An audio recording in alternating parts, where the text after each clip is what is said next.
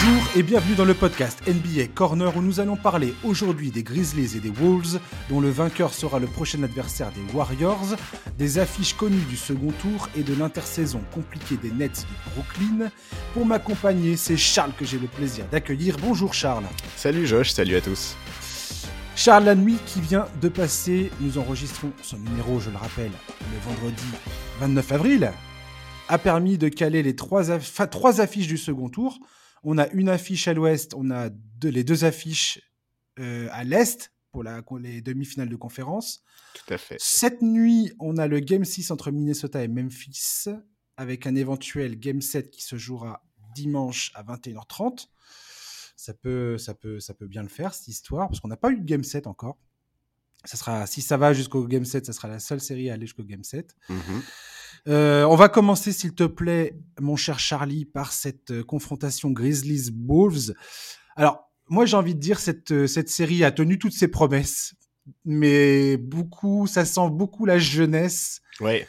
Il y a eu, j'ai envie de dire que les matchs ont beaucoup brillé par l'accumulation d'erreurs des deux côtés. J'ai été assez étonné du niveau de Minnesota qui finalement pourrait en avoir terminé alors qu'il est avec les Grizzlies. Et je trouve cette phrase assez folle, c'est assez fou de la prononcer. Ouais, ça s'est pas joué à grand chose, je suis d'accord. Ouais, ils avaient 25 points d'avance au Game 3 avec 15 minutes à jouer. Et ils ont trouvé le moyen de se faire battre. Mm. Ils menaient de 11 points à l'entame du quatrième carton dans le Game 5. Et ils se sont finalement fait battre sur un tir en pénétration de Jamorant. Ouais, sur un beau cadeau d'Anthony Edwards. Ouais, qui a fait un gumble pour l'interception, puis finalement euh, non. Ils ont cependant très bien réussi à gêner euh, Jamoren pendant toute la série. Jamoren qui, qui, était leader en points dans la raquette sur toute la saison, ça ne pas se passe pas du tout comme ça face à Minnesota. Et il avait été en grande difficulté dans le Game 5 avant son explosion euh, littérale dans le quatrième quart-temps. Euh, il y a beaucoup de problèmes du côté de Memphis. Jaren Jackson Jr. est incapable de gérer ses problèmes de faute. On en avait parlé, toi et moi, il me semble bien, pendant la preview. Et Jaren Jackson va vraiment falloir qu'il trouve le moyen d'arrêter de faire des fautes dans tous les sens parce que, alors, on va dire, hein, cette série de playoffs devrait lui servir à, grandir et, c'est une excellente expérience pour lui. Bien sûr. C'est un énorme problème pour les Grizzlies. Euh, le fait que le gars peut pas jouer, enfin, il peut, il peut pas passer plus de 20 minutes sur le terrain sans, sans bah arriver à 5 ou 6 fautes, quoi. C'est fou. Ouais, mais en fait, c'est assez marrant parce qu'on avait notamment évoqué ce problème-là aussi pour Carl Anthony Towns, qui avait eu lui-même des problèmes de faute pendant le play-in. Mhm. Euh, et, au final, effectivement, c'est Jaren Jackson Jr. Euh, en face qui a, qui a des gros soucis de ce point de vue-là. Ouais. Il joue 22 minutes par match, euh, Jaren Jackson. Et oui, et quand on il connaît son importance... 5,2 fautes par match bah dans cette série, c'est n'importe quoi. Ouais, ouais, mais quand on connaît son importance défensive notamment, c'est sûr que c'est un vrai problème, quoi. Complètement. Euh, l'adresse est quand même en panne euh, pour, euh, pour pas mal de joueurs du côté des Grizzlies. Jamoren, c'est 40% au tir, 26% à 3 points. Dylan Brooks, c'est pareil, c'est un peu catastrophique en termes d'adresse. Jaren Jackson, idem.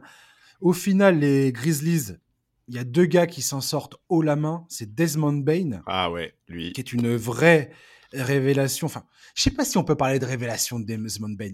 On sentait bien que ce gars-là était quand même un sérieux et, s'imposait vraiment comme un sérieux, enfin, une pièce majeure de cet effectif de, Memphis quand même. Disons que c'est une confirmation de sa très belle saison quand même. Voilà, voilà. il confirme en playoffs, ce qui est jamais une garantie pour des, pour des jeunes joueurs. Non, non, non. Et puis, euh, bah, le, le, mon, mon, énorme chouchou euh, côté Memphis, c'est Brandon Clark qui s'est transformé en Bill Russell dans cette série. Le gars, dans le Game 5, il, a il termine avec 21 points, 15 rebonds en 37 minutes en sortie de banc. Parce que Jared Jackson ne joue pas, forcément. Donc euh, c'est lui, c'est à lui qu'on fait appel pour, euh, pour prendre les minutes. Et il est d'une, il est monstrueux, notamment au rebond offensif. C'est, ouais, ouais. S'il y a un mec qui maintient les, les Grizzlies la tête hors de l'eau, c'est lui, quoi. Tout à fait. Ouais, non, il est hyper important. Il a saisi sa chance d'une manière ah, franchement assez inattendu quand même quoi enfin tu vois moi je me je, m'attendais pas à ce que ça soit à ce point-là convaincant et effectivement il profite à fond euh, des, gros soucis de faute de, de Jaren Jackson et il est fou il, est, il est fou et même les même les Wolves quand tu les entends parler ils pointent tous du doigt le, fait que Brandon Clark, Brandon Clark est un des joueurs qui leur pose le plus de problèmes mm. avec son activité. Et puis, bah voilà, les Grizzlies, on savait très bien que c'était une, équipe dominante au rebond. Alors là, pour le coup, c'est pas, c'est pas grâce à Steven Adams qui joue quasiment pas dans cette, dans cette série. Euh, c'est justement plus euh, grâce à, à Brandon Clark qui est quasiment à 4 rebonds offensifs par match, c'est n'importe quoi. et, euh, et puis bah, les pertes de balles des, des Wolves. Les Wolves, euh, j'ai envie de dire, euh, Anthony Edwards est en train de confirmer oui. son, son, son statut de... C'est ce qu'on avait dit, toi et moi. Hein. C'est un peu l'occasion de voir si Anthony Edwards est capable de devenir bah, l'option numéro 1 de cette équipe. Là, j'ai pas l'impression qu'il y a un doute, il y a un doute supplémentaire à avoir là. Non, je suis, je suis d'accord, effectivement, il faut, il faut pas s'arrêter sur l'erreur défensive qu'il fait euh, là sur Jamoran, c'est une péripétie. Parce que juste avant, il à 3 points de. de, hein. exactement. Non, mais exactement. euh, et, et, surtout, voilà, on l'a dit, euh, on l'a dit quand on a fait le, le, podcast de preview de ces playoffs, ces deux franchises qui sont très jeunes, euh, ça fait partie de l'apprentissage, c'est normal. Alors oui, effectivement, on, on, peut parfois avoir une sensation un peu bizarre devant cette série, parce que bah tu l'as dit, Minnesota, bah, voilà, a tendance parfois à donner des matchs qu'ils devraient avoir en main. Mais, mais voilà, c'est, c'est, c'est quand même assez agréable à suivre. Il y a de l'intensité. Et puis c'est chouette de voir ces jeunes équipes euh, en, être là et on peut que attendre la suite avec impatience. Et un petit mot aussi sur Carl Anthony Towns quand même. On l'avait dit, il avait mm. connu une campagne de play-in euh, vraiment compliquée. Tout à fait. On attendait de lui qu'il sorte la tête de l'eau et il le fait et, et c'est cool, même si de temps en temps vraiment sur le parquet ça a l'air d'être de plus en plus une tête à claque. Mais, euh, mais franchement, c'est très bah, très bien ce qu'il fait. Quoi. Faut qu'il faut qu'il arrête de l'ouvrir en fait trop vite.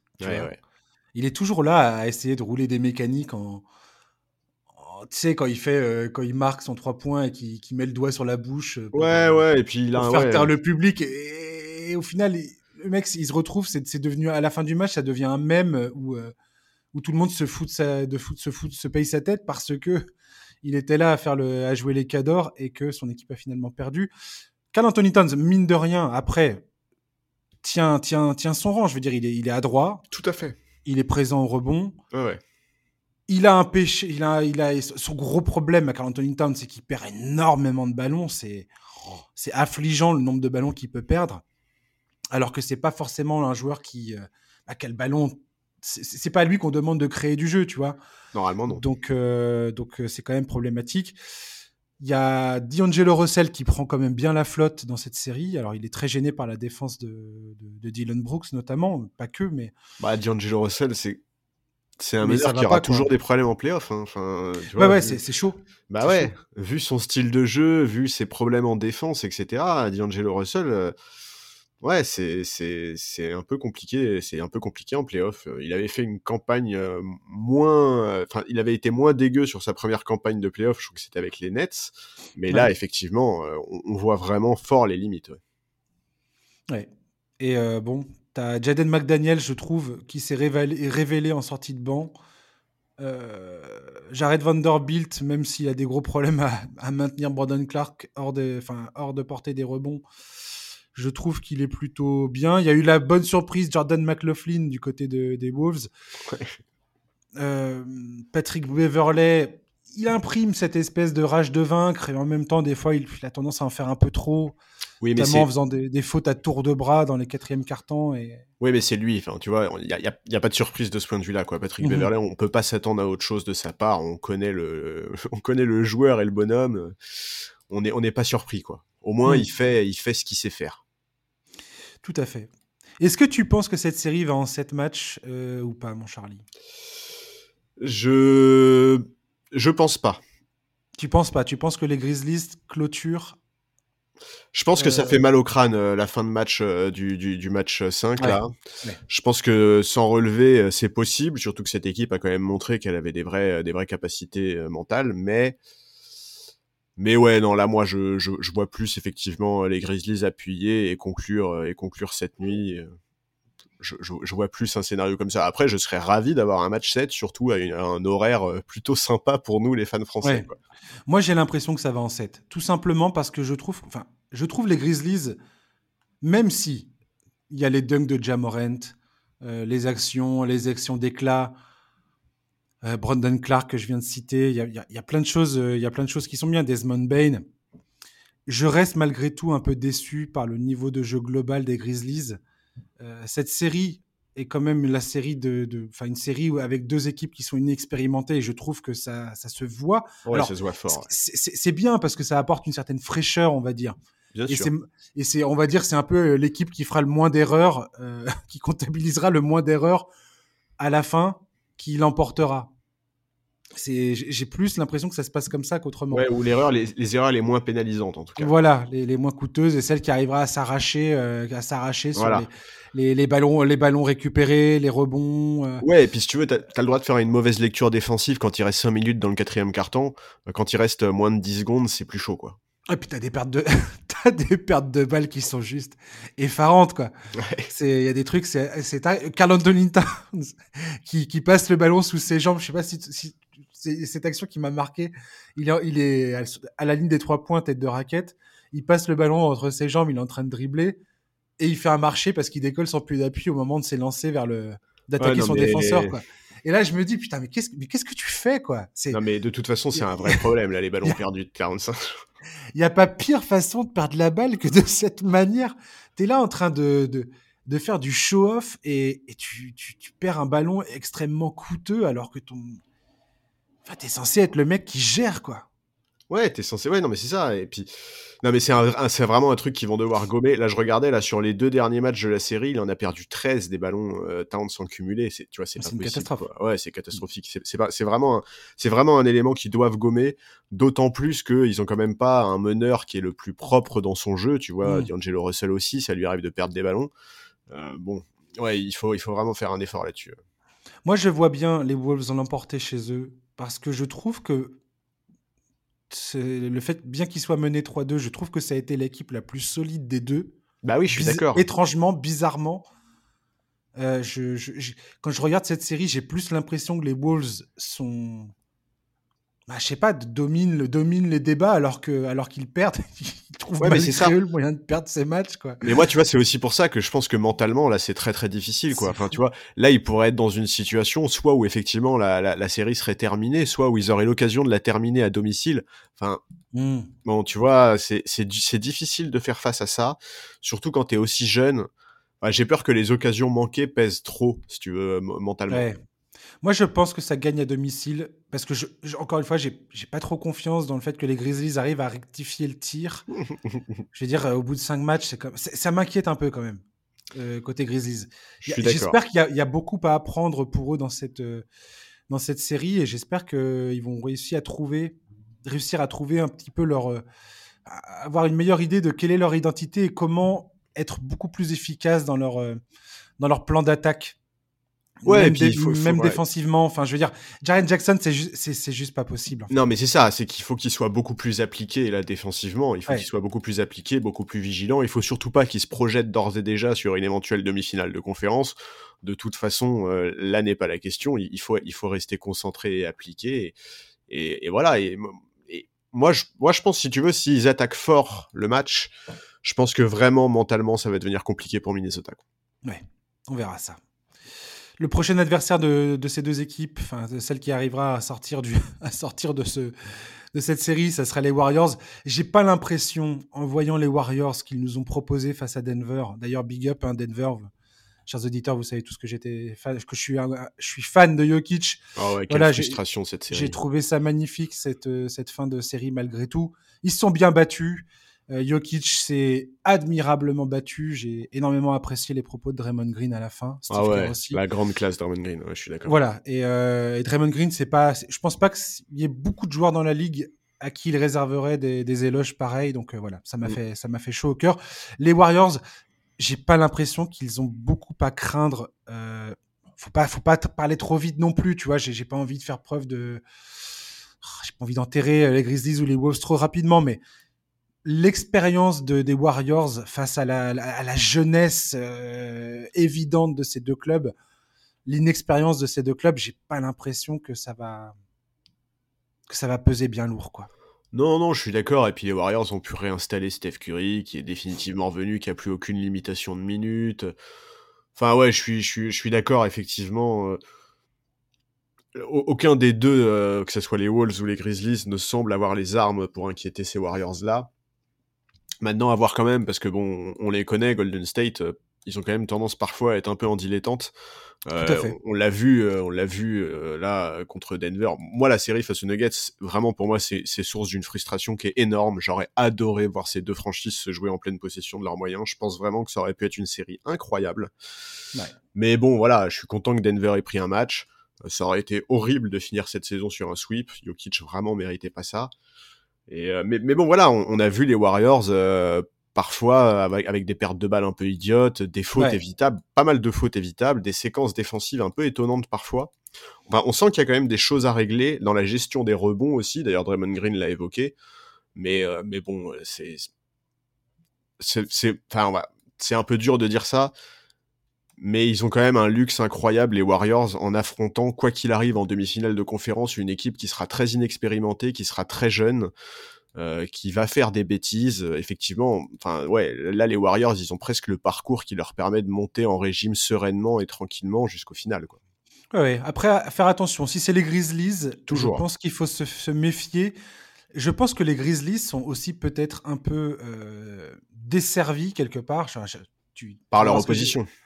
Oui, non, non, mais parce qu'ils ont le, statut de favori dans cette série et je pense que c'est pas facile à porter pour une jeune équipe où tout le monde les attend parce qu'ils sont deuxième de la conférence Ouest. Bah surtout qu'il y a beaucoup de talent en face. voilà, ils jouent une équipe qui sort du play-in et tout le monde partait du principe que les Grizzlies allaient finalement s'imposer assez facilement. Hmm. Et ils ont perdu ce premier match. Euh, je pense qu'ils s'y attendaient pas forcément. Non, effectivement, je pense que le premier match a fait un peu mal au crâne. Ouais. ouais. Et euh, je pense que face aux Warriors, où grosso modo la majeure partie des gens vont, probablement donner les Warriors comme les, grands favoris de cette série. Justement, retourner dans la position d'outsider, ça peut peut-être faire du bien à, Memphis. À voir. Ouais, je suis d'accord. En tout cas, je pense effectivement qu'ils commenceront pas la série comme ils ont commencé celle mm. contre les, Wolves et, qu'ils auront forcément le couteau entre les dents. Enfin, en tout cas, je le souhaite. Je leur souhaite. Et les jeunes équipes, par expérience depuis le temps que je suis la NBA, parfois on peut être surpris de la rapidité avec laquelle ils peuvent s'adapter et, euh, changer, on va dire.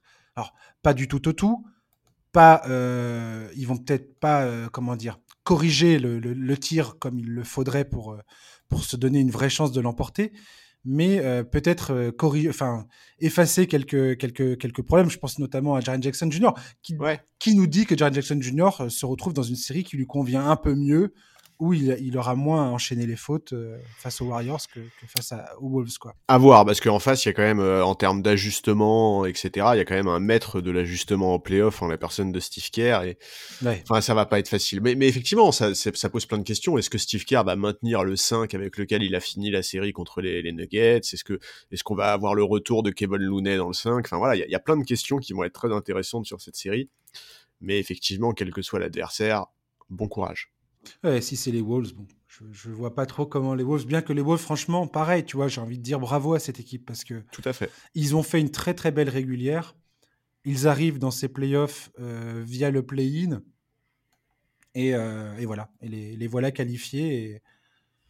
Et, et, je trouve que les d'ailleurs les deux équipes qui sont sorties du play-in à l'Ouest, que ce soit les Wolves ou les Pelicans, oui oui, euh, c'est très bien nous ont sorti, euh, nous ont sorti deux magnifiques séries. Et pour moi, ces deux équipes justifient entièrement l'existence de ce tournoi. Bah, tu vois, moi, c'est un peu une, une, pierre dans mon jardin parce que moi, je, autant j'aime beaucoup le play-in, autant je disais. Euh, ouais. Moi, je disais, tu vois, je disais, voilà, accéder en play-off avec 36 victoires, pour moi, c'est vraiment un problème. Bah, écoute, les Pelicans m'ont donné tort, quoi. Ils ont, ils ont fait une superbe série, ils ont très bien vendu. Enfin, on, en parlera sûrement plus tard, mais. Bah, on y va maintenant, on y va maintenant, Charlie, c'est parti. Suns, on va parler de Suns Dallas et on va parler de cette, cette qualification des Suns dans la difficulté face aux Pelicans qui se sont montrés bien plus, combattus, bien plus combatifs pardon, que, qu'on ne le pensait. Moi, j'avais dit 4-1, je me souviens, euh, parce que je, je, les avais trouvés beaux, les Pelicans, euh, dans ce tournoi play-in. Ouais, moi, j'avais été dur, j'avais dit 4-0. Ouais, et franchement, ils ont... L'avenir des Pelicans est radieux si jamais Zion retrouve l'usage de ses jambes. Ouais, Ouais, bah oui, oui, effectivement. Euh, c'est, J'espère que Zion n'a pas loupé une minute de cette série, quoi il était tout excité sur le banc dans ce, dans ce Game 6. Hein. Ah, bah, Ils ont perdu à, hein. l'arrache et parce que Chris Paul s'est transformé en, en, divinité basketballistique. N'importe quoi. C'est hallucinant. Absolu. Enfin, je veux dire, ce mec. Non, mais on va en parler. On va en parler. Enfin, attends, deux secondes. Juste vite fait pour les Pelicans. voilà, Willie Green qui. Putain, mais Willie Green, il a failli m'arracher une larme à la fin du match, quoi. Le mec était en train de pleurer en serrant la main à Williams et tout ça. Mais j'étais mais hyper ému. Et, d'ailleurs, Monty Williams et Chris Paul ont eu des mots très très sympas pour lui à l'issue de la série. Tu m'étonnes, le mec était assistant, coach, était assistant coach, chez eux l'an dernier. Enfin, tu vois, c'est il y, y, a une histoire quoi qui est quand même assez assez, assez, assez, assez, étonnante. Et, et, puis bah, cette équipe de cette équipe des Pelicans, mais, mais merci merci la vie. Franchement, je suis tombé amoureux de cette équipe je suis tombé amoureux de José euh, Alvarado, de, de Herbert Jones, Trey Murphy, de, de, Trey Murphy. Enfin, je veux dire, cette équipe, elle est de, de Najee Marshall. Non, et puis attends. Je, je suis Ingram, Ingram, et eh. la série qu'il nous rappelons, sort. Rappelons que Brandon Ingram disputait les premiers playoffs de sa oh carrière. vache, mais c'était magnifique. McCollum, il a été génial dans la position, dans le rôle du vétéran qui est là à diriger un peu la barque. Valanciunas aussi, il a été plutôt, euh, plutôt ah guerrier sur cette série. Enfin, franchement, j'ai ouais, moi, adoré cette série. J'avais été dur, j'avais mis sweep, moi j'avais mis 4-0 pour Phoenix, mais franchement, ouais, chapeau bas, c'est une superbe fin de saison, c'est une superbe série de playoffs. Vraiment, moi, Ingram, c'est un mec, euh, j'ai passé des années et des années à défendre ce mec-là euh, face à tous ceux qui disaient que c'était un bust, que jamais c'était un second tour, je crois, euh, de, de, draft. Enfin, vraiment, et quel bonheur de voir ce mec-là à ce niveau-là. C'est, c'est, c'est trop bien. Je suis, ouais, je suis, je suis très, très, très content. C'est une, pour moi, c'est une très belle surprise que ces Pels ont réussi à nous offrir une série bien plus accrochée que ce qu'on pouvait penser. Ça aurait même pu être plus compliqué pour les Suns. Il euh, y a eu des matchs qui se sont joués à pas grand chose. Alors oui, ok, ils ont sûrement profité un peu de la blessure de Devin Booker, mais en fait, c'est pas grave, c'est le sport, quoi. Tu vois, c'est comme ça. C'est dans toutes les séries, il y a des blessés.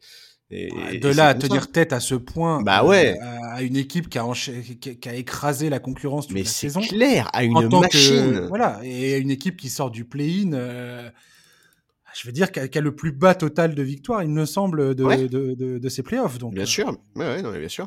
Donc ouais, non, c'est très chouette. Franchement, chapeau bas aux Pels, c'est cool pour l'avenir. Euh, reste effectivement à voir euh, comment ça va se passer avec le retour de Zion, comment est-ce que mm. voilà, comment est-ce que tout ça va va matcher, comment est-ce que le mix va se faire. Mais mais mais mais, mais c'est super et, et ouais, les, les rookies donc tu les as cités tout à l'heure ont été tous très utiles. Euh, ils ont parfaitement répondu aux attentes. Enfin, ouais. C'est des rookies, comme tu viens de dire. C'est ah c'est fou. Hein. des rookies. C'est fou. C'est dingue. Et franchement, je, je le redis, parce que je, je crois que j'en ai parlé dans le preview, je le redis, David Griffin, on, on, a pu remettre en question, on a pu questionner ses choix. Et, Bien sûr. Euh, et, et, voilà, c'est notre rôle. De, enfin, on, fait, c'est ça notre, notre plaisir, tu vois, c'est de commenter, d'avoir des opinions qui s'avèrent plus ou moins justes, plus ou moins bonnes, plus ou moins mauvaises. Oui, bien sûr, ça arrive qu'on se plante voilà, complètement. Complètement, oui, c'est le jeu. Hein. Tout à fait. Mais euh, David Griffin, là, obligé, force de constater que ce mec a quand même construit un effectif largement. Euh...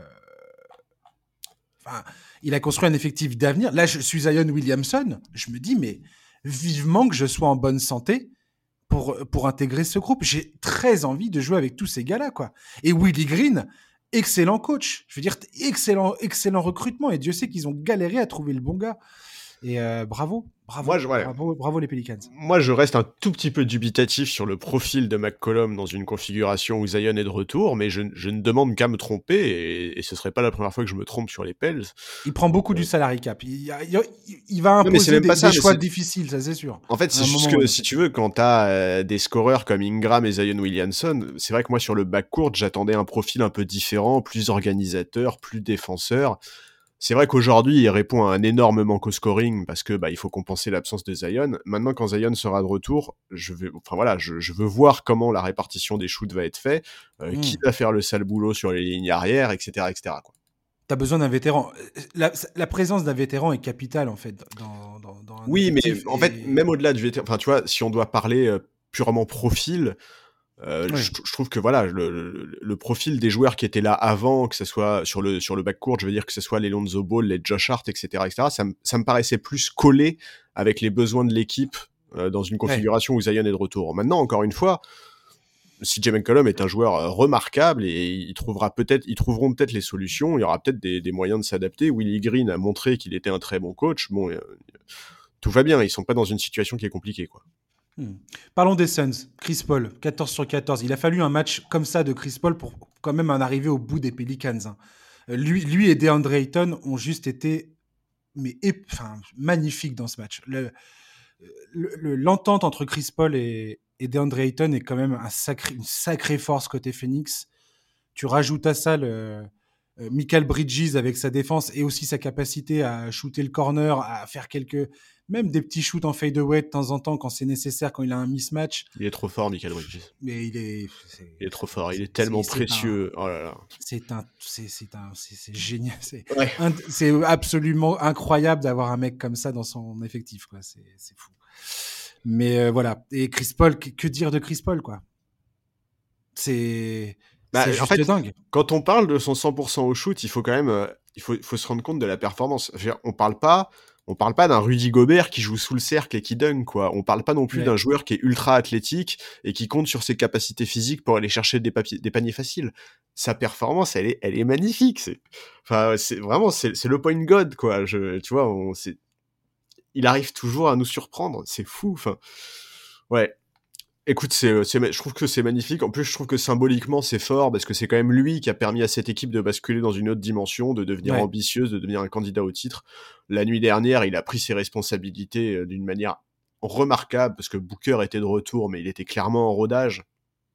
Bon, Phoenix avait vraiment visiblement pas envie de jouer un Game 7 dès le premier tour et je le comprends. Il a rempli son rôle, mais comme un patron. Et, ouais, Michael Bridges, euh, Michael Bridges, tu l'as, t'en as parlé, il est tellement précieux défensivement, dans l'effort, dans l'état d'esprit, il a su sortir de sa boîte comme il le fallait. Euh, le match 5 où il fait, je crois, 31 points, il me semble qu'il est mmh. quasi, je crois qu'il est à 100% au shoot extérieur. Enfin, bon, trop fort. Il faut, il faut se rappeler de comment ce mec-là arrive à Phoenix. Euh, Michael Bridges, à la base, il est drafté par Philadelphie. Euh, ensuite, il est échangé contre Zaire Smith euh, quelques minutes après sa draft, alors qu'il est en pleine interview en, train de dire à quel point il est ravi d'être à Philadelphie. Parce que sa mère travaille dans Voilà, exactement. Sa mère bossait dans la franchise. Sa mère est en larmes, je crois, d'ailleurs. Ouais.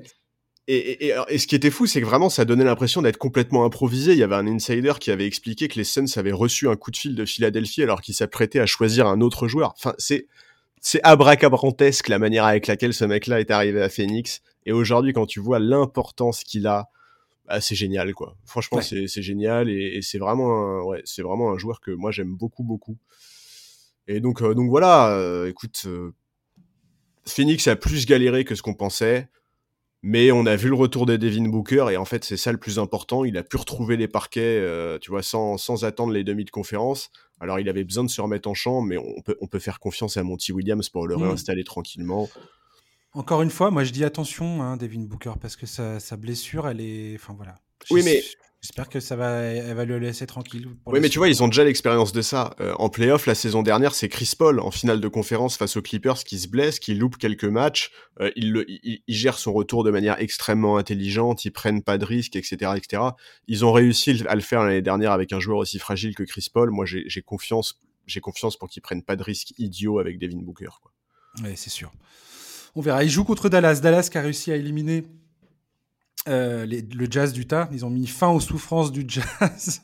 ouais, ils ont mis fin aux souffrances de tout le monde, hein, parce que regardez, c'est regardez le, ce jazz-là quand tu le compares avec ceux des dernières années, c'était une souffrance pour tout le monde. Hein. Le, tir au buzzer de, de Bogdanovic était pour moi l'illustration parfaite de cette saison, euh, enfin des trois dernières saisons du jazz, quoi.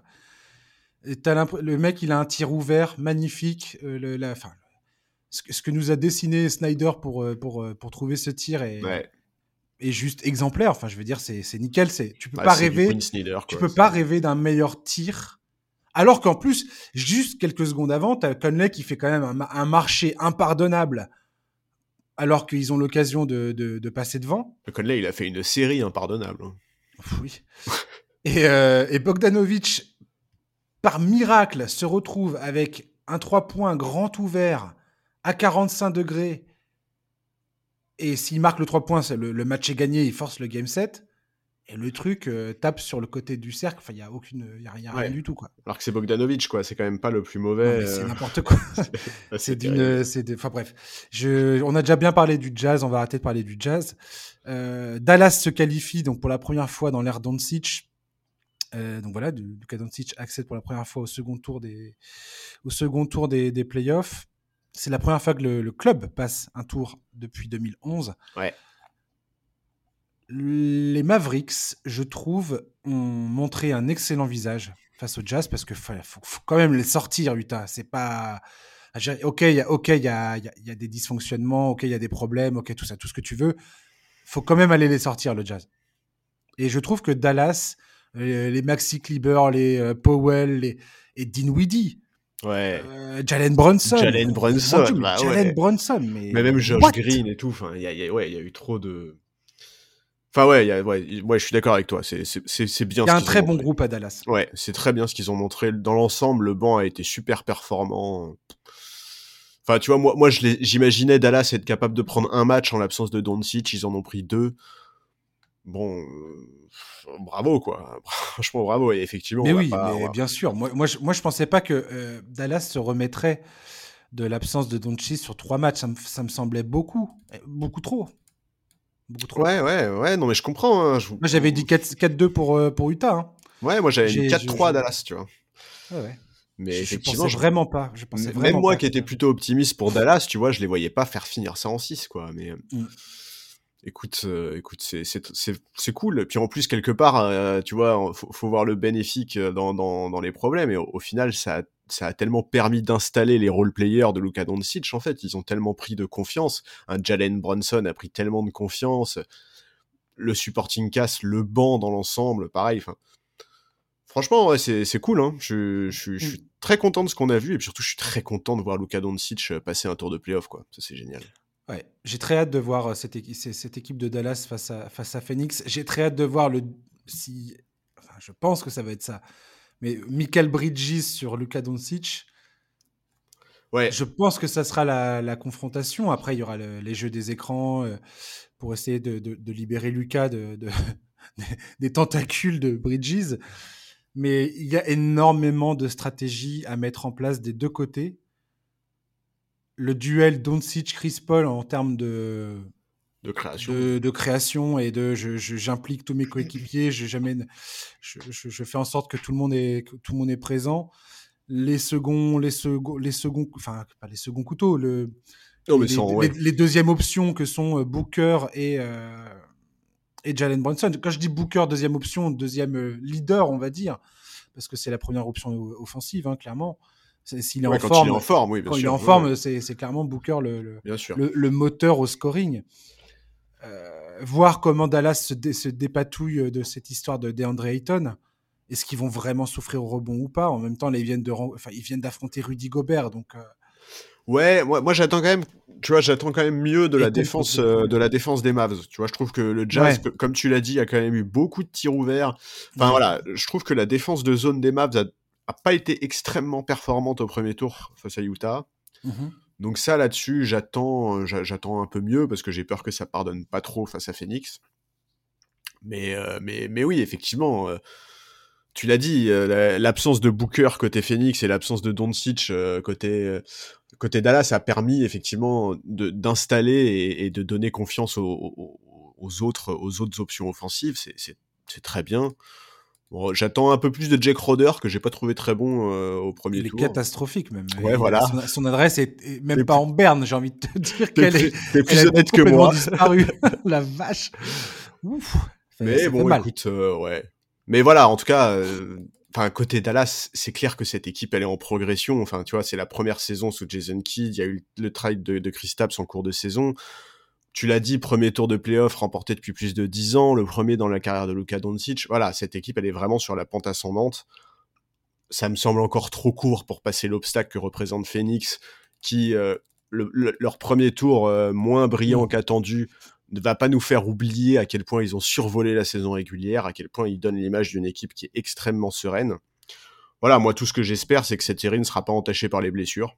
Ça, vraiment, oui, c'est exactement ce que j'allais dire. Pour moi, c'est fort les doigts c'est simple. C'est simple dans ma tête. Après, est-ce que ça va l'être dans la réalité? Probablement pas, puisque c'est jamais comme ça que ça se passe. Ouais, c'est c'est clair. Mais euh, c'est simple dans ma tête, dans le sens où si Booker ne, ne, ne rechute pas avec sa blessure, s'il si, s'il est vraiment épargné et que tout, que, que tout va bien, je pense je vois pas Phoenix s'incliner de toute façon euh, face à Dallas. Attention, hein, parce qu'il y a quand même un autre euh, mec qui a tendance à beaucoup se blesser en playoff euh, à Phoenix, c'est Chris Paul. Quoi. Moi, ouais, je, ouais, ouais, ouais, moi, je croise les doigts pour que Chris Paul puisse vivre une campagne de playoff sans blessure. Quoi. Mais c'est toujours la même chose.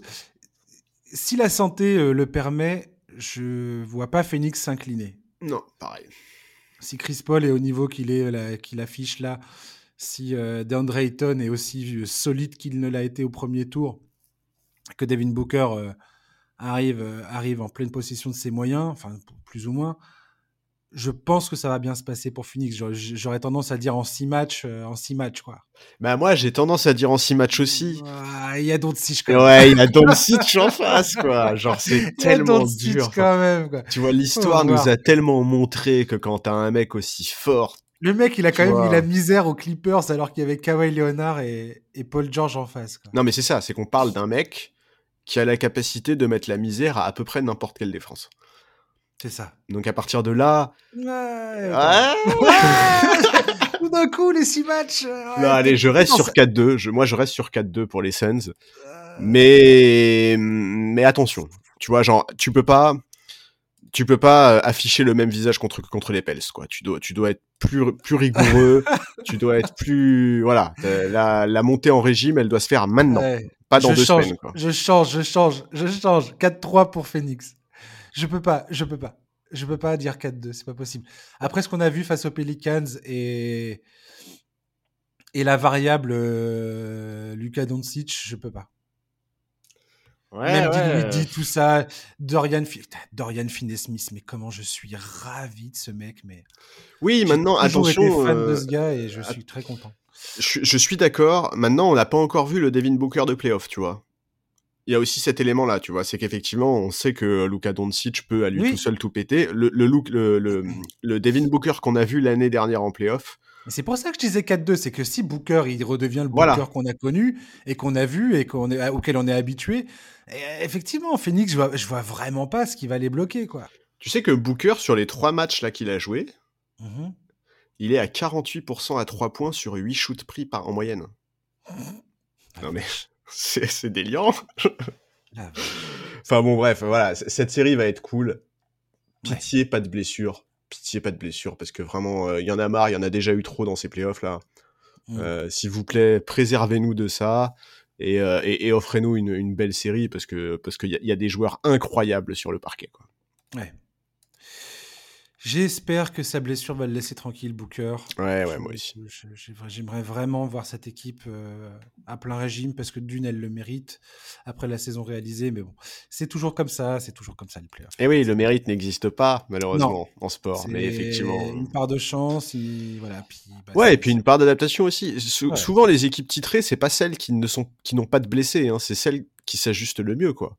Oui, qui ont des blessures et bah qui oui. savent euh, trouver les qui ont les ressources nécessaires pour. Euh, Exactement. Et la période de domination des Warriors euh, sous Steve Kerr, c'était ça aussi, tu vois. Ça arrivait souvent que Steph Curry ait des petits pépins physiques en playoff. Bon, bah, quand Steph Curry était blessé, il n'était pas remplacé par son backup meneur, c'était Iguodala qui rentrait dans le 5 et, et, et, Steve Kerr adaptait très clairement son jeu, quoi. C'est ouais. ça, les playoffs, c'est ça un coach qui est capable de s'adapter et c'est comme ça qu'on va jusqu'au titre. Ouais, complètement. On va passer à l'Est. On va parler des Sixers et euh, du hit de Miami. Les Sixers qui se sont fait une petite frayeur après avoir mené 3-0. Ils ont ouais. perdu deux matchs face Toute à Toronto. petite la frayeur. Tout le monde était là à ressortir le truc. Attention, il y a Doug Rivers. Attention, ah ouais. il y a James Harden. Moi le premier. euh, donc, Joel Embiid a plutôt été impérial euh, bah, hier soir, en tout cas dans la victoire, il l'a été. Euh, pas sur l'ensemble de la série, enfin sur les deux défaites forcément. Après, le gars, il est quand même blessé, sérieusement blessé. Ouais. Euh, James Harden, qui ne semblait pas vraiment être au meilleur de sa forme, a été étincelant, surtout dans la distribution du jeu. Il distribue 15 passes décisives. Hier soir, il a plutôt bien réagi à l'appel de Joel Embiid qui lui demandait de, d'être un peu plus agressif, un peu plus d'énergie, et c'est exactement ce qu'il a fait. Tyrese Maxi a encore prouvé que c'était un, un, élément absolument indispensable de cette équipe. On va dire que les Sixers vont bien quand Tyrese Maxi va bien et qu'il rentre ses tirs. Mmh Aujourd'hui, Tyrese Maxi est devenu un joueur indispensable. ça paraît assez fou quand même de dire ça. Mais, mais c'est le cas. Et là, ils vont affronter le hit de Miami qui se sont imposés face à Atlanta 4-1. Kylori est blessé, pourrait manquer le lancement de la série, potentiellement les deux premiers matchs de ce que j'ai lu. Jimmy Butler est également euh, avec un genou un peu en vrac, mais il devrait être présent pour le coup d'envoi. Ouais, c'était plus de la précaution, euh, son absence sur le dernier match. Avec quand même, euh, quand même quelques, quelques, quelques raisons de s'inquiéter, parce que ils disent tous que son genou, c'est potentiellement un truc qui peut, qui peut s'aggraver. quoi. S'il tombe dans une série un peu physique, attention. Donc euh, voilà. Philadelphie, est-ce que tu as vraiment eu peur ou pas? En tout cas, moi ah, j'étais content de voir Toronto réagir personnellement. Je suis content que Toronto soit pas fait sweeper, il méritait pas un sweep. J'ai retrouvé le Toronto qu'on avait vu en fin de saison et qui m'avait poussé à dire euh, les Sixers en 7. C'est finalement les Sixers en 6. Euh, voilà. Est-ce que, Toronto a pas... Est-ce que Toronto a pas été meilleur sans Fred Van Vliet qu'avec Fred Van Vliet? Je sais pas. Je sais pas, hein. Je me suis posé la question. Je, suis incapable de répondre à, cette question pour le moment. Je sais pas. Ça me semble. Euh, Fred Van Vliet était blessé, donc c'est. Oui. Euh, ah oui, non, non, mais je critique pas le joueur intrinsèquement. Tu vois, je parle vraiment dans le contexte de cette, de, cette série, quoi. Bah, dans cette série, oui. Sans un Fred Van Vliet euh, diminué par une blessure, effectivement, c'était probablement mieux qu'il ne soit pas là. Ouais. maintenant, je suis désolé. Enfin, j'aimerais pas que cette série serve à à l'encher Van Vliet. Au, au, détracteur de Van Vliet pour dire ah vous voyez comment euh, ce, ce, ce, nabo euh, ne sert à rien. Non, je, suis, pas d'accord. Le mec il est All-Star et il, il a un statut de All-Star totalement mérité. Ouais, ouais, ah oui, non, non, mais bien sûr, il a tout à fait sa place dans cette, dans cette équipe. Non, non, mais je, parlais vraiment dans le contexte, effectivement, de cette série-là, où, effectivement, comme tu l'as dit, Van Vliet était déjà touché de base, ouais. et où il était effectivement limité. Écoute, non, oui, oui. Dans cette série, ça a aidé qu'il soit pas là. Euh, quand il est parti, ça a fait du bien parce que. Et puis, le fait que Gary Trent Jr., qui a commencé la série en étant malade, ouais. euh, retrouve du poil de la bête. Et on a vu aussi la différence que ça, que ça, que ça produit sur le terrain. Quoi. Mais écoute, oui, pour répondre à ta question, moi j'ai eu peur, effectivement. J'ai eu peur parce que, bah. En fait, dans la foulée du match 5, on a bien vu à quel point la pression autour de ces Sixers elle est colossale, quoi. On a vu toutes les discussions autour de Doc Rivers et de son passif dans les matchs coup près. Euh, on a vu le spectre d'une élimination en 7 matchs être de plus en plus agité. Ça aurait été une première dans l'histoire de la ligue pour une équipe menant 3-0. Euh, on a vu Joel Embiid retomber un peu dans son histoire. Enfin, alors moi, j'ai un problème avec Joel Embiid là en ce moment, j'en ai marre. Ouais. Arrête Joël, je t'en supplie d'utiliser la presse pour faire passer des messages à tes coéquipiers. Tu l'as ah. fait tout le temps dans ta carrière. Là, à l'issue du match 5, le mec utilise la presse pour demander à Harden d'être plus agressif. Et mieux encore, il a utilisé la presse pour demander à Doc Rivers de demander à James Harden d'être plus agressif. Arrête, enfin, cher, tu as un vestiaire, ça sert à ça aussi, ça sert à discuter, et ça c'est un truc qui m'énerve au plus haut point. Je pense en plus que ça nuit à cette équipe. Euh, ça, provoque, euh, ça provoque des, discussions euh, sans fin. Là, on a vu Allen Iverson s'emparer du truc. Allen Iverson, j'ai bien aimé le joueur, mais je suis désolé, mais quand il dit moi je veux revoir le James Harden meilleur scoreur de la ligue, bah c'est pas possible en fait, ça n'arrivera pas. James Harden aujourd'hui, il a 33 ans, il ne sera plus jamais le joueur qu'il était il y a 4-5 ans à, Houston. C'est pas la première fois qu'on fait ce constat sur lui. Euh, la passivité euh, dont il fait parfois preuve en playoff, c'est une chose. Refuser les tirs comme il le fait parfois, c'est une chose. Mais dans tous les cas, on retrouvera jamais le James Harden à 35 points par match sur une saison. De toute façon, euh, on sait très bien que James Harden, en playoff et en saison régulière, mais c'est pas la même chose. Donc, ça, c'est le truc qui m'énerve un peu.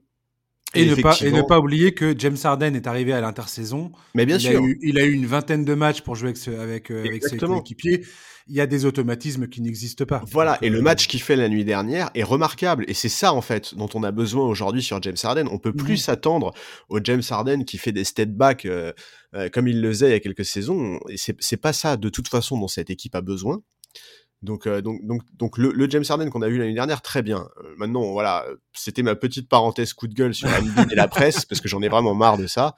Ouais. Mais l'autre lecture, on peut, on peut avoir une autre lecture de la situation et se dire que quelque part c'est rassurant en fait, malgré les doutes, malgré le spectre de cette remontée hallucinante des Raptors, malgré euh, tout le bruit dans les médias, bah, les Sixers ont réussi à tenir leur rang cette nuit. Ils ont fait un match vraiment sérieux dans le sillage d'un Joel Embiid euh, dominant malgré la blessure, avec un Harden maestro.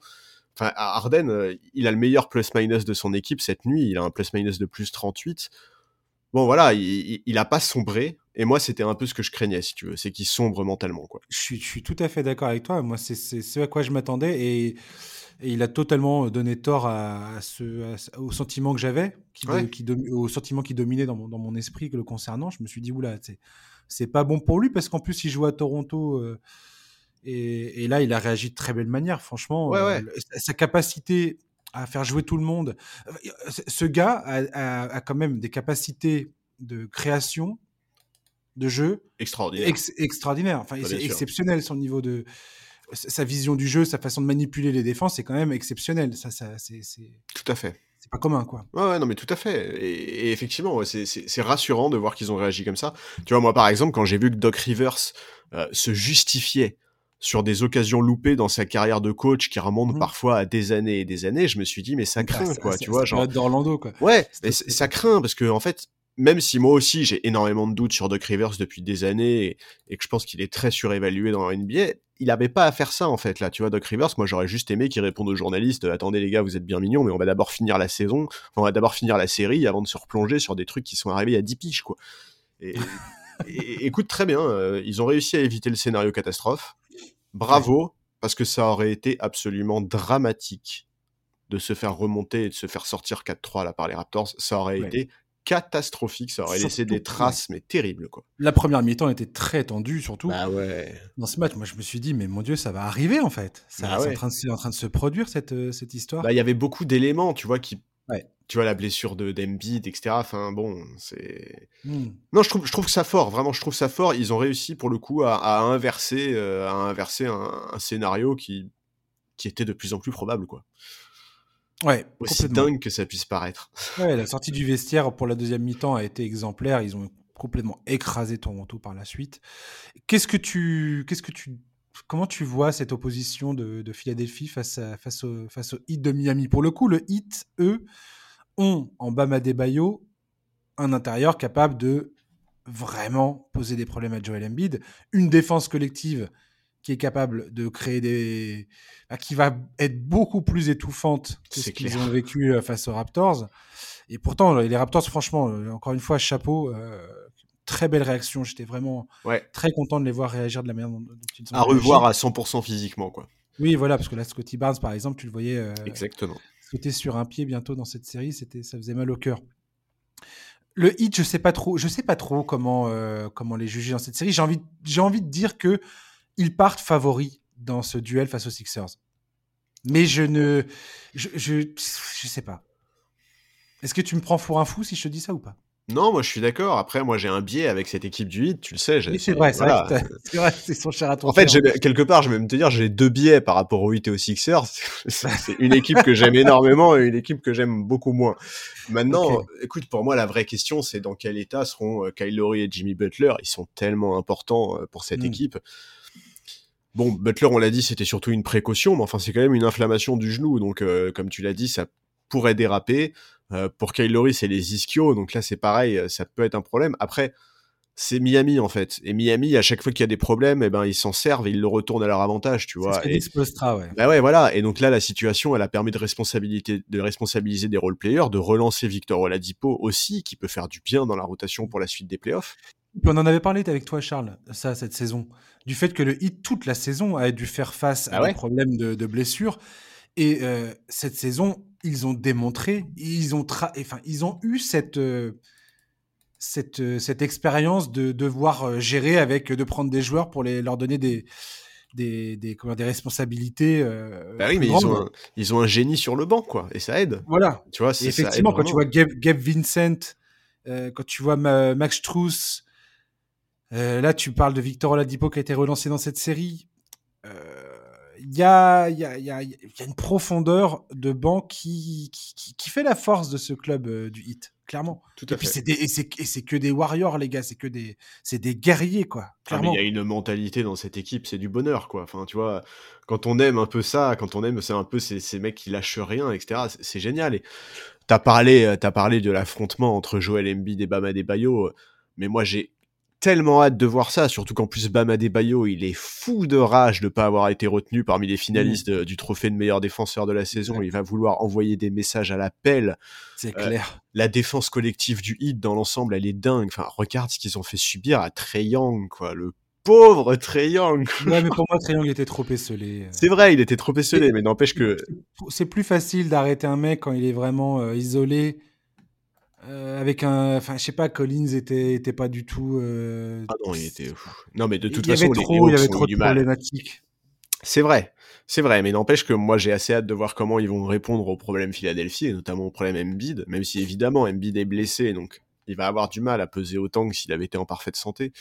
Harden, eh bah, ils vont ils vont l'agresser. Enfin, Parce que là, physiquement, il va souffrir Embiid. Hein. Je veux dire, euh, entre Adebayo, PJ Tucker, euh, ah, mais c'est clair. Euh, Deadmond qui va apporter ses fautes, Ur mais en fait, Steven il... éventuellement s'il y a des problèmes de fautes oui. chez, chez, les autres En fait, ils, ils, vont tous souffrir Philadelphie parce que dans l'ensemble, Ouais. l'effectif de Miami est beaucoup plus large. Spolstra a beaucoup plus de marge.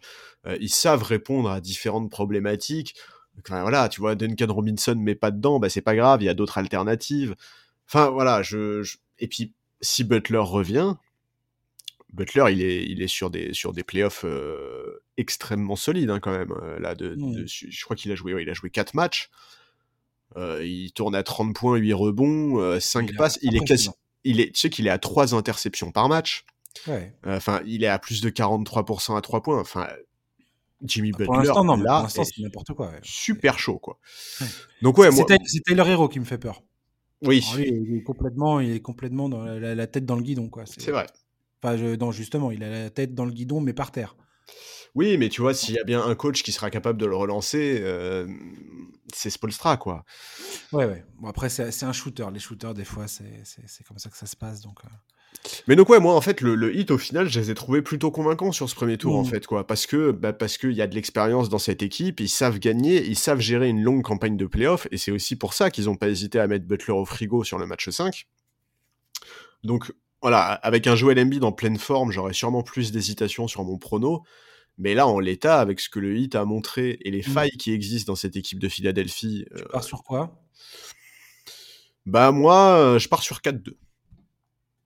Ouais, c'est ce que je dirais aussi. J'ai hésité à mettre un, donner un troisième match aux Sixers, mais je, je pense que la blessure d'Embiid va être trop, euh, trop rédhibitoire dans une série qui va être aussi physique. quoi. C'est vraiment des chiens, hein, le hit. Hein. Ils vont rien lâcher. hein. Physiquement, Très ils, ils franchement- sont durs. Ils sont Ouais. durs, durs, durs. Très franchement, hein, si, si Kyle Lowry euh, jouait, et, et pourtant Kyle Lowry fait pas, fait pas du tout des playoffs euh, exceptionnels, hein, loin de là. Mais, euh, Non, mais c'est un mec qui sait ce qu'il doit faire, qui est Voilà, extrêmement. tous- sait Un mec qui fait pas de conneries, quoi. l'heure de Kyle Lowry, voilà, c'est exactement ça. C'est le métier, c'est les, les- c'est tout plein, de- tout plein de choses que tu ne vois pas dans le box score. Ouais, exactement. Je, je- j'étais limite à donner 4-1 pour le hit, quoi. Mais peut-être que c'est trop sévère, je sais pas. Écoute, si, avait l'ai pas. trop beau, le hit, je sais pas. Non, mais alors, en fait, si Harden n'avait pas sorti ce match-là euh, la nuit dernière, Ouais. je pense que j'aurais, j'aurais pu entendre, effectivement, j'aurais pu être tenté par un 4-1 maintenant. Maintenant, voilà, moi, je veux, je veux pas non plus euh, trop noircir le tableau, euh, euh, trop noircir le tableau des Sixers. Je sais que j'ai tendance à voir le hit un peu plus beau que ce qu'ils ne sont. Donc, je vais rester sur 4-2. Mais voilà, effectivement, de toute façon, Ouais, c'est le genre de série où euh, il y aurait 4-1 ou 4-3, ben, on serait pas surpris non plus, quoi. Ouais, moi, je vais, moi, je vais dire 4-1. Je vais dire Et- 4-1, ju- juste pour pas faire pareil que toi, Charles. Oui, non, mais je comprends. et tu vois, et si, et si, euh, si Butler se fait le genou au deuxième match, eh ben, euh, le prono Voilà. sera inversé, tu vois. Et, Mais oui, mais bien sûr, mais c'est, et c'est comme On- ça, quoi. On, est, on est tous d'accord que les pronos euh, d'une série sont, sont voués à l'échec quasiment euh, 80, Bah, disons 90%. qu'ils sont, ils sont voués à être pris à l'instant T, en tout cas, quoi. Tu vois. Oui, voilà, parce que- parce que à l'instant T, c'est Embiid est blessé. Et a priori, côté hit, au contraire, les mecs vont revenir. Alors que, bah, Embiid, ça nécessite une opération, quoi, son truc. Hein. Ouais, ligament du pouce, euh, bon courage.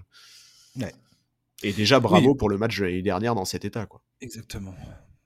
On va faire les Boston Celtics face aux Milwaukee Bucks.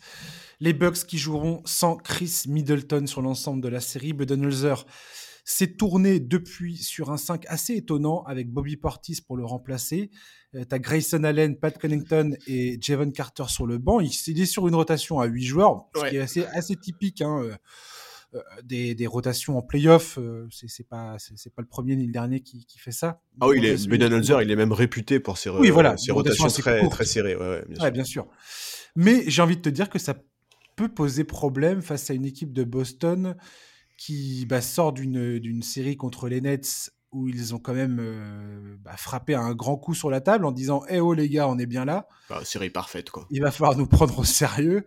Et physiquement, j'ai l'impression que ça va être euh, un sacré engagement. Maintenant, Boston, il va falloir scoltiner malgré tout euh, Giannis Antetokounmpo, ce qui va être très ce qui va ce qui va pas forcément être d'une évidence sans nom.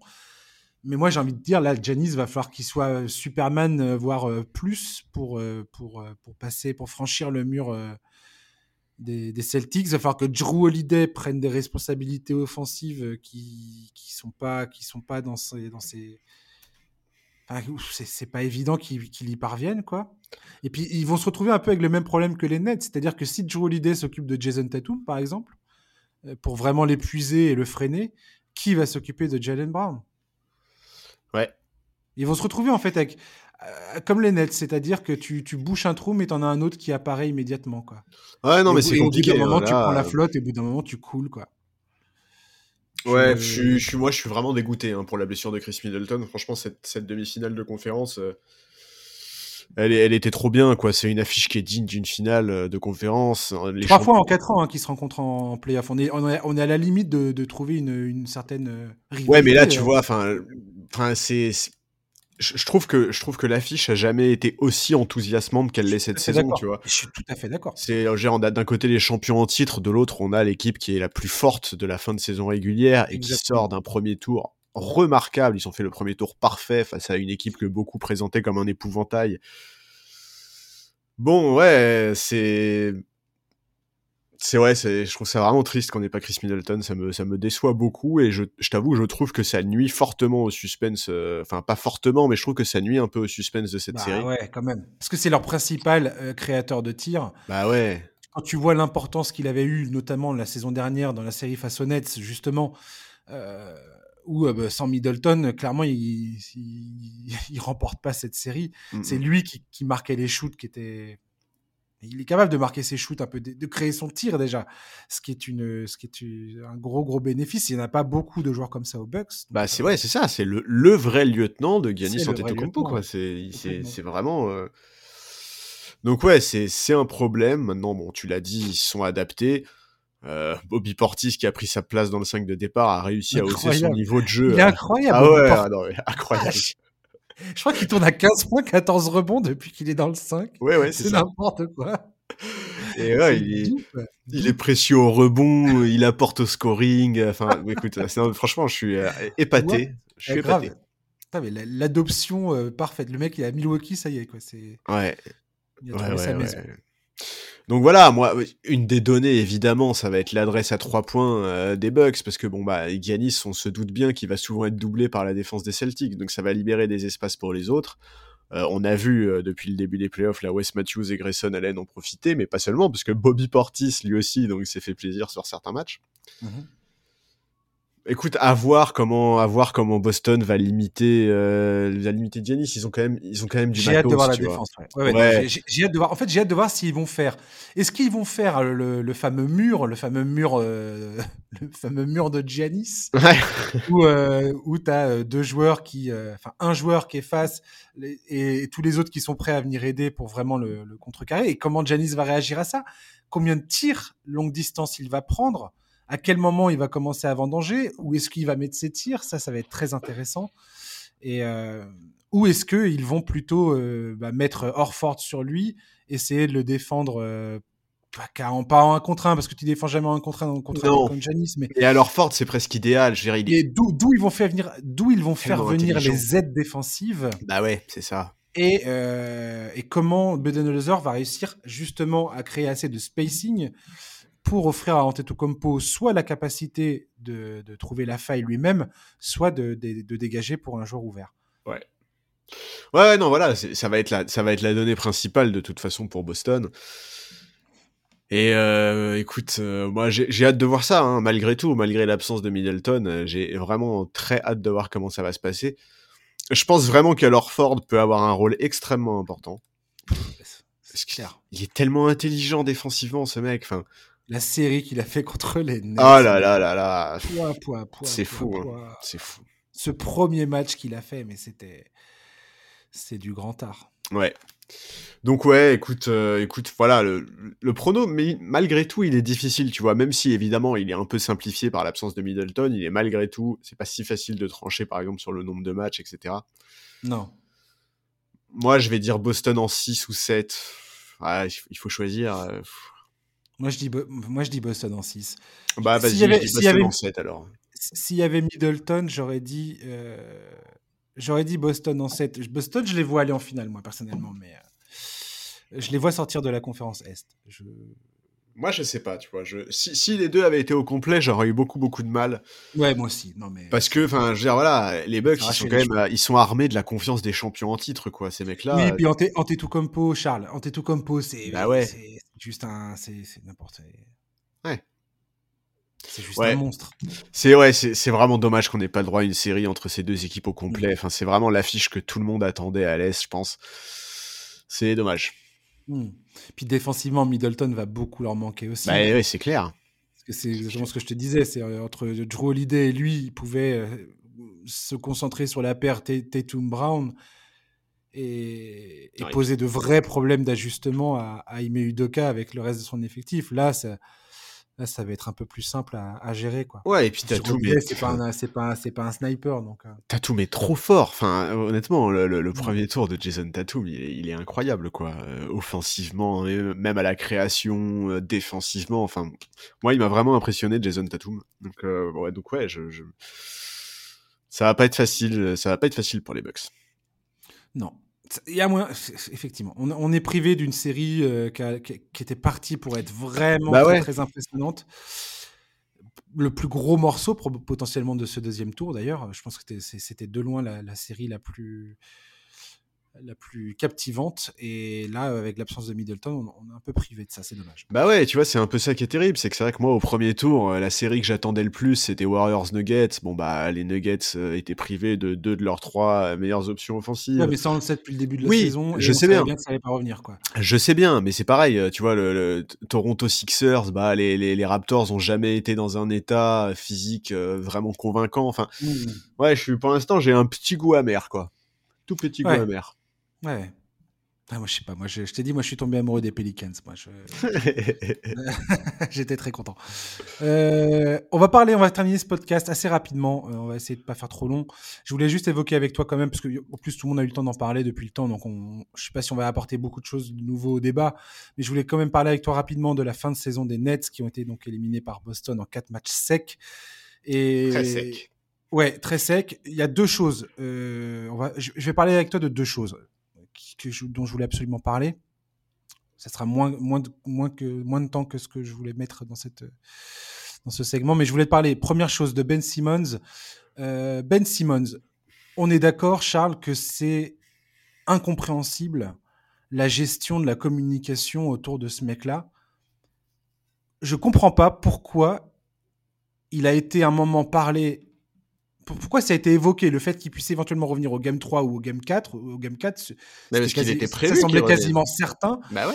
et pour finalement que ça soit complètement euh, évacué et, euh, avec avec tous les articles qui sont sortis. Ah euh, le, le, vestiaire était déçu.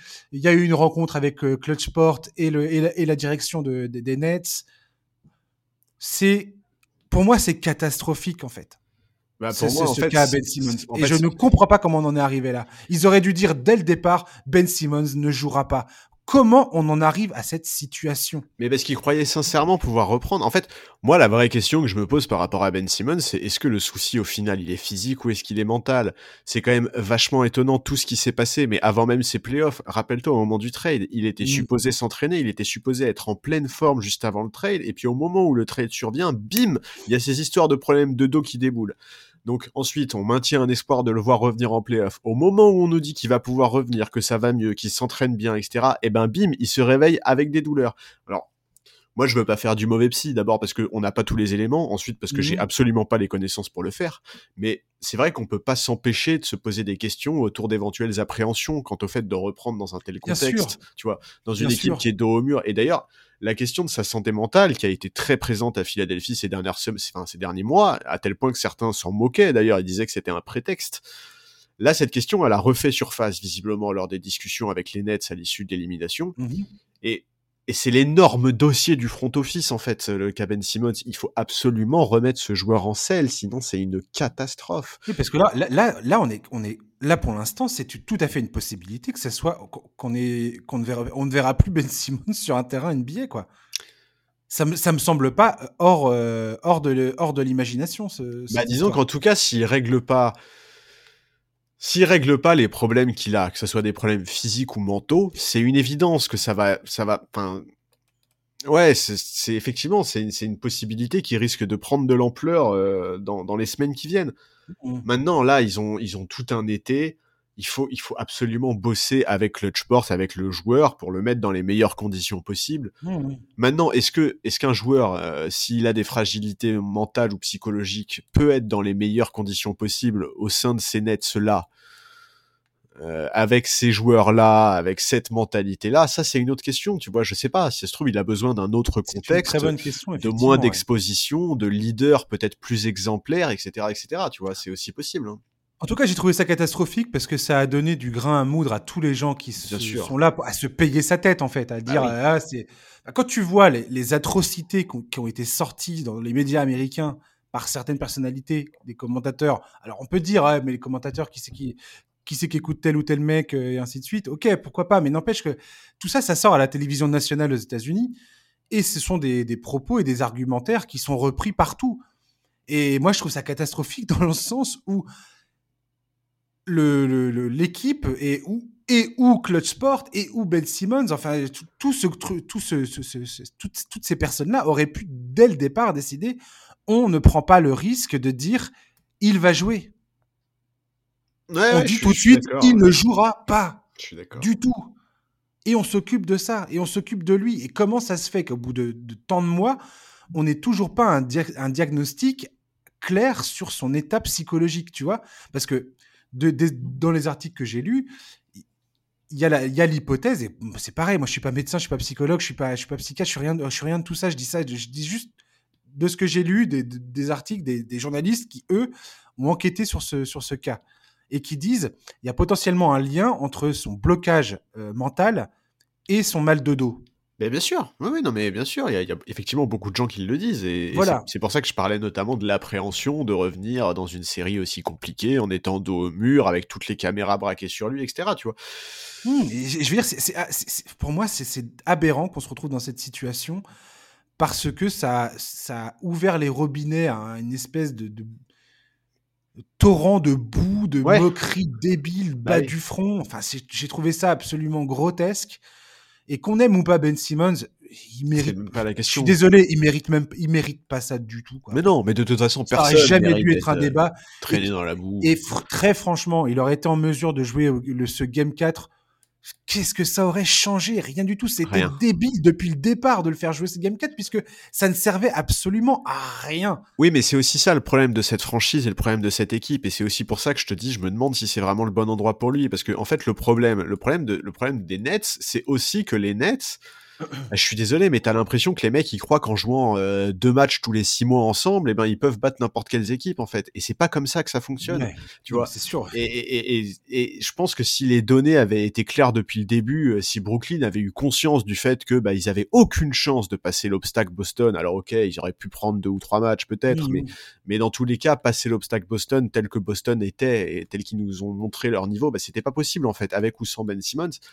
Bah, les données auraient peut-être été un peu différentes, quoi. Là, c'est vrai que tu as l'impression que euh, Kyrie Irving et Kevin Durant sont tellement déconnectés de la réalité de ce qu'est le basket, de ce qu'est un sport collectif au plus haut niveau, que bah. En tout cas, j'espère qu'ils ont compris que le, jouer en ISO comme ils le font à outrance, ça ne marche pas. J'espère qu'ils ont également compris que s'il n'y a pas de spacing sur le terrain, de toute façon, leur système ne fonctionnera pas. C'est mort, c'est pas possible. moi, j'espère surtout qu'ils ont compris que pour espérer quoi que ce soit, il fallait du vécu collectif dans une équipe, que euh, Kevin Durant contre le reste du monde, ça ne peut pas fonctionner, et que, enfin voilà, tu vois. Et que le à toi, à moi entre lui et Kyrie Irving, ça ne fonctionnera pas. Et justement, on va terminer rapidement, Charles, sur Kyrie Irving. Kyrie Irving, qui nous a quand même fait une conférence de presse de sortie complètement lunaire.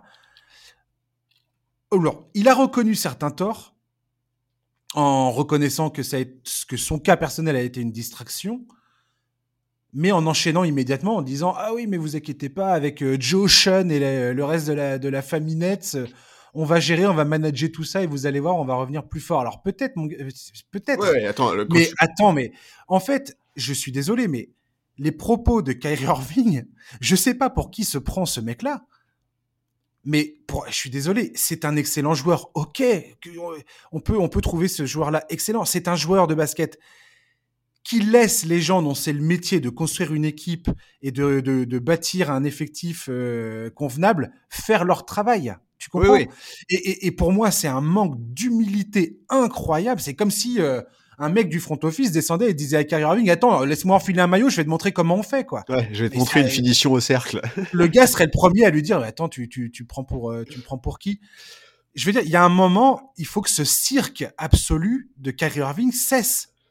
Et là, les Nets, ils se retrouvent dans l'obligation quasiment sûre et certaine, parce que c'est le pote de Kevin Durant et Kevin Durant veut jouer avec Kyrie Irving, ils vont potentiellement se retrouver contraints et forcés de lui signer un contrat max. Et pour moi, c'est un suicide. Oui, mais comme tu dis, effectivement, ils ont, ils ont pas trop le choix. Mais alors, effectivement, sur, la, déclaration que tu citais là sur gérer la franchise, quand il dit on va gérer la franchise, il parle de Kevin Durant et lui. Hein. Je, je, replace dans le contexte parce que on aurait pu croire qu'il disait le groupe, tu vois, ou les joueurs. Mais non, non, il parle vraiment de Kevin Durant et lui et il dit, on est là pour gérer la franchise avec Joe et Sean. Alors déjà, il ne mentionne pas le coach, Steve Nash, mm. ce qui est cataclysmique.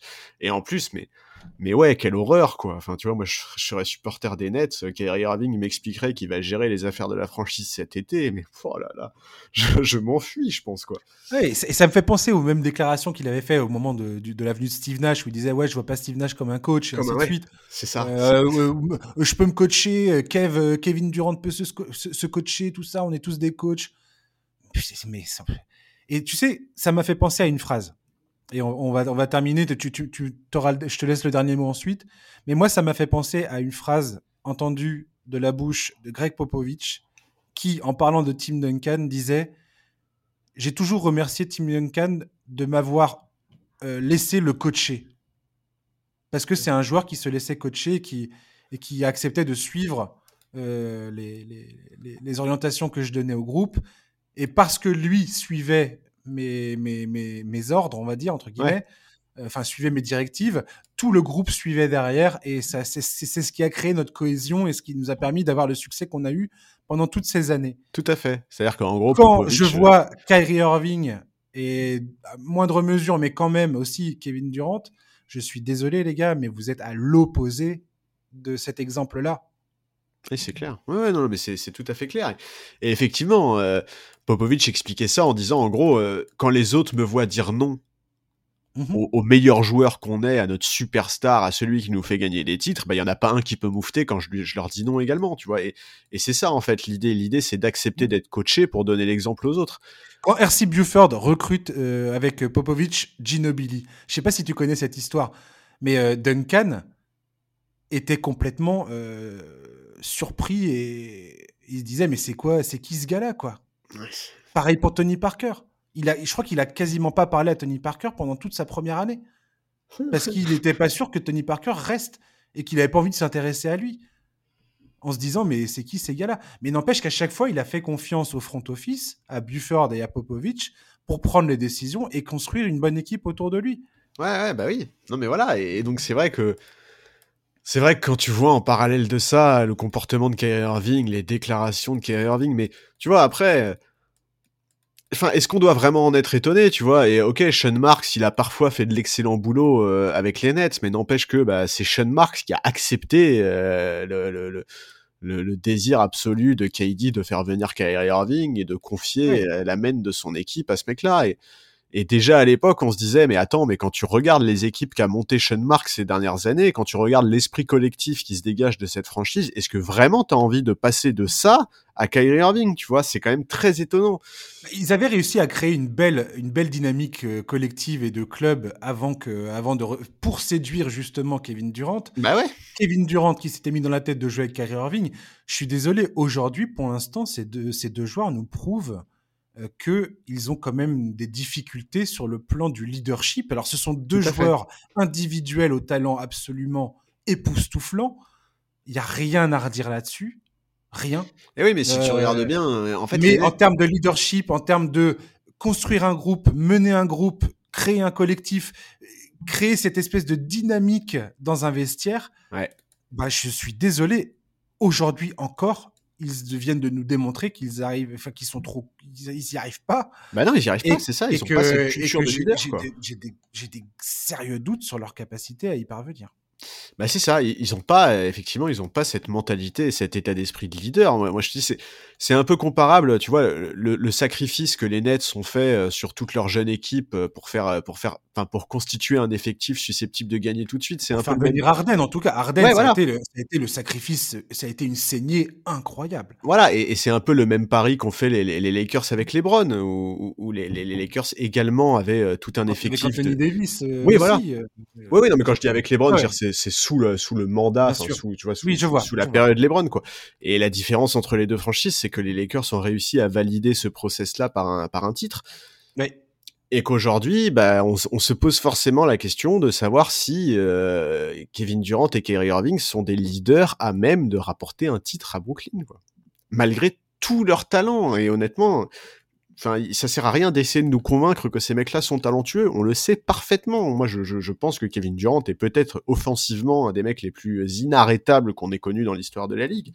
Mais ça ne suffit pas, quoi. Et, et Kevin Durant, quand il est bien défendu et quand il fait et quand il a enchaîné une saison exténuante parce que bah, Kyrie Irving euh, ne jouait pas, que euh, l'équipe avait des gros problèmes de blessures, etc., etc., bah c'est pas un surhomme, il peut pas tout faire, quoi cette saison est. On aura l'occasion d'en reparler de façon, toi et moi. Euh, Bien sûr. On fera l'intersaison de. Ben oui. Quand on arrivera après, le, après le titre NBA et tout ça. On reparlera de, tout ça, bah. de toutes les équipes. Mais, mais surtout que l'intersaison des Nets, elle va être hyper intéressante. Ça, va, être, ça, va être dingue. Ça va être dingue. Voilà, en gros, à Brooklyn, la saison prochaine, il y a que KD, Kyrie, Simmons, Joe Harris et Seth Curry qui sont sous contrat, je crois. Ou non, il y a Cam Thomas aussi. Mais donc, tu vois, il faudra vraiment renouveler l'effectif. Des grosses décisions à prendre. Voilà, Sean Marks a beaucoup, beaucoup de décisions à prendre. Et... Mais, mais la vraie question pour moi, c'est plus que la capacité à créer un groupe, c'est la capacité mm. de KD et Kyrie à mener un collectif. Ouais, complètement. Je suis tout à fait d'accord. Merci Charles d'avoir été avec nous. Eh bien, merci beaucoup. C'était toujours un plaisir. Yes, on se retrouve bientôt. Chers auditeurs, merci de nous avoir écoutés. La semaine prochaine, nouveau numéro du podcast NBA Corner. D'ici là, bon week-end, bonne semaine et à très bientôt. À ciao, bye bye.